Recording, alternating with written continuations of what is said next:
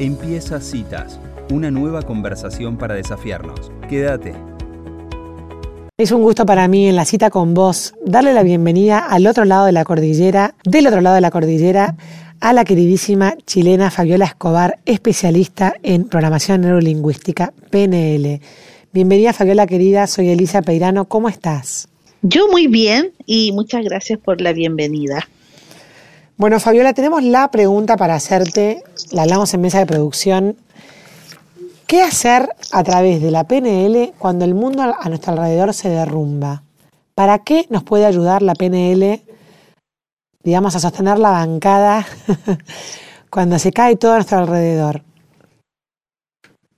Bueno, primero indicar que la PNL es técnicas y herramientas mentales por lo tanto, el uso de tu mente frente a una situación como la que tú me nombras, metafóricamente se te cae el mundo, es aquí donde realmente se incrementa el poder de la mente en las personas para protegerse, para cuidarse, para autorregularse, la palabra que tú necesites cuando se derrumba todo cerca o alrededor tuyo. Qué bueno esto que estás diciendo, autorregularse. Vos sabés que nosotras intuitivamente desde el programa tratamos como de, justamente dar ese mensaje de que a pesar de que pareciera que todo está perdido, no todo está perdido al revés, sino que volvamos a las certezas de lo que, de donde nos podemos parar para poder, digamos, atravesar estos días, ¿no? Estos días, estas épocas, estos meses. Em, entonces me encanta lo que decís de la autorregulación. Fíjate, eh, María Elisa, que en estrategias de inteligencia emocional, uno habla mucho de la autoconciencia, la autorregulación, la empatía, una serie de factores o habilidades que idealmente uno podría tener. Sin embargo, en situaciones como críticas o catastróficas, lo que importa es primero a uno mismo, porque si tú estás bien, probablemente puedes acompañar o ayudar a alguien.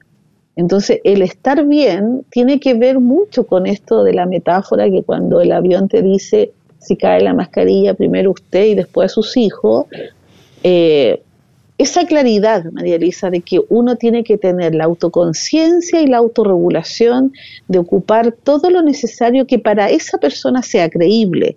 Si se me está cayendo el mundo y yo creo en Dios, o yo creo en la naturaleza, o yo creo en lo que sea que yo crea, tengo que sostenerme de ahí para probarme a mí misma que puedo regularme y mm. no perder el control o no enfermarme o no deprimirme.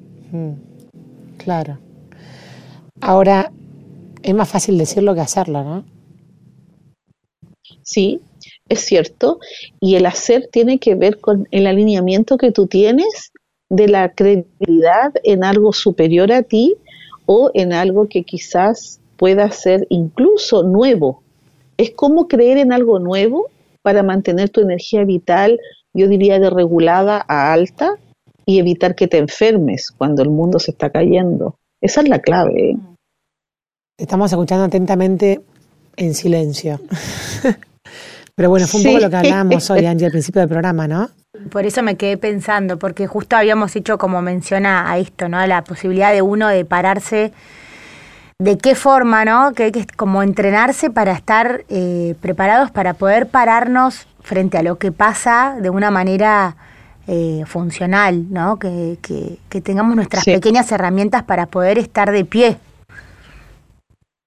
Fíjate que si tú hablas de la sobrevivencia o del instinto de sobrevivencia frente a situaciones catastróficas o críticas, ¿qué es lo primero de lo primero?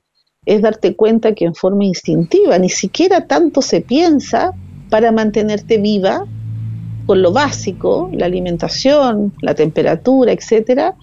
¿Y qué es lo que uno hace? Cuando María Elisa dice, es como, sí, se puede decir, pero ¿qué es lo que uno hace? Protegerse. Mm. Lo primero que uno hace es protegerse. ¿Cómo te proteges si no hay ropa o no hay alimentación? Bueno, empieza este espíritu de encontrar otros recursos, otras formas para alimentarte o protegerte. Y es ahí, es ahí donde yo invito a lo nuevo, es descubrir que frente a una situación crítica o catastrófica, tener estas herramientas de mente que es, acuérdense que el cuerpo va a hacer lo que la mente dice.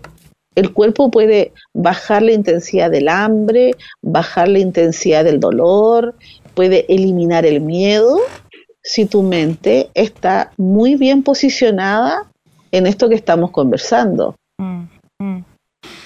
Em, Fabiola, bien posicionada, ¿qué, nos podrías decir? ¿Qué es una mente bien posicionada o cómo se logra? Primero, identificar muy bien lo que es el miedo para esa persona. Mm. Todo tiene que ver acá con el miedo. Tú te posicionas en un lugar de la casa estratégica cuando hay un miedo a un terremoto. Tú, tú te posicionas en una empresa, en un lugar que te permita estar un poco más segura o protegida.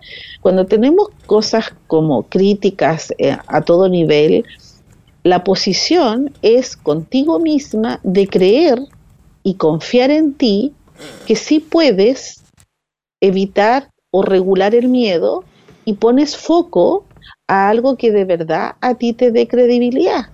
Ejemplo, estar con la familia, estar sanos, mm. tener el dinero para lo que sea más básico, no lo complementario, lo básico, que me permita alimentarme, abrigarme y estar con la familia. Acuérdate que el Estado es protección.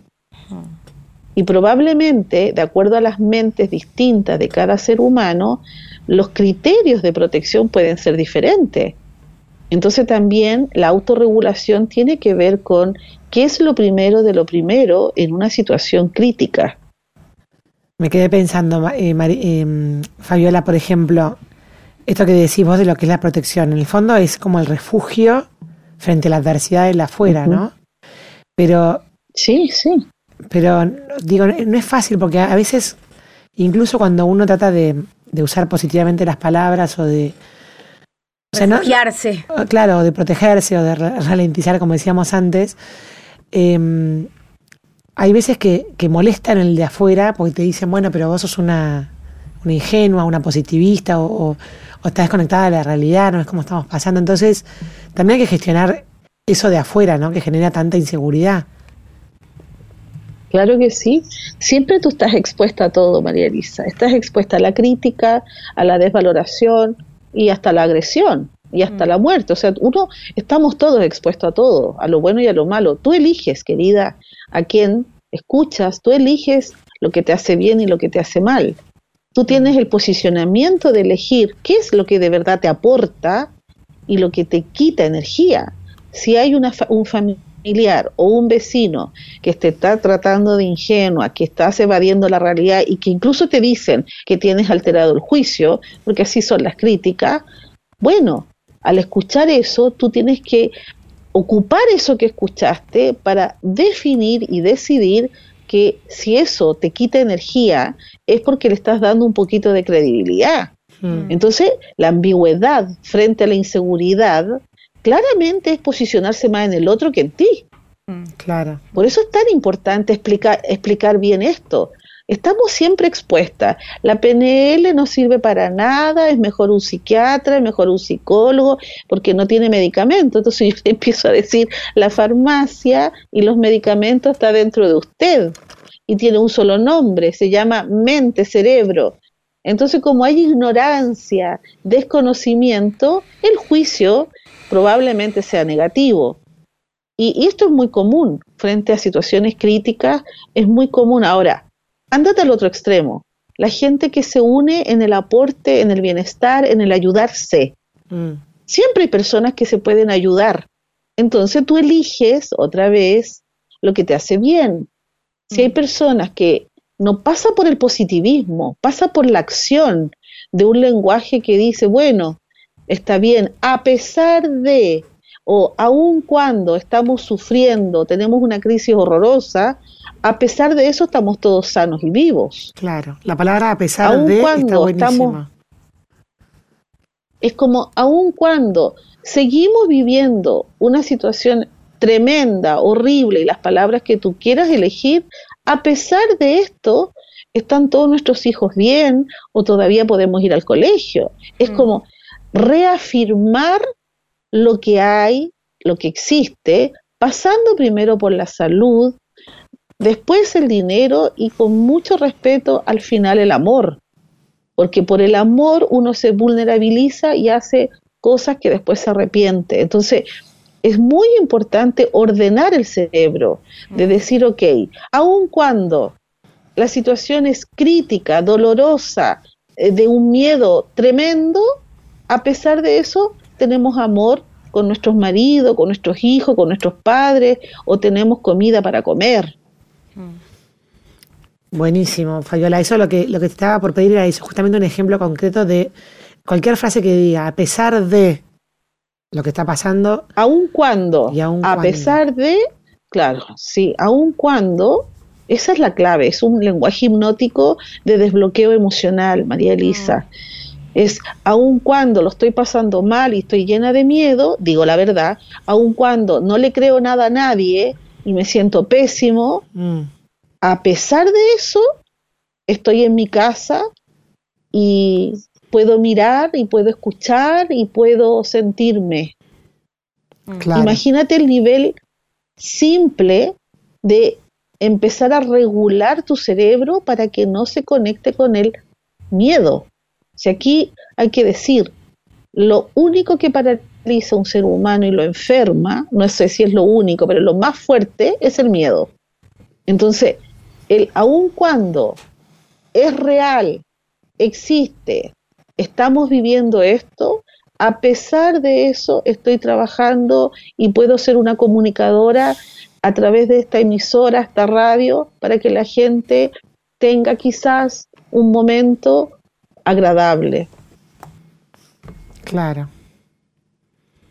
Espectacular. Vamos a poner en acción todas nuestras herramientas, Fabiola, y te agradecemos muchísimo por estos minutos en, la columna.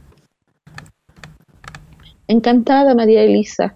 Y hay que ocupar este lenguaje para desbloquear los miedos, querida. Tomamos nota de todo.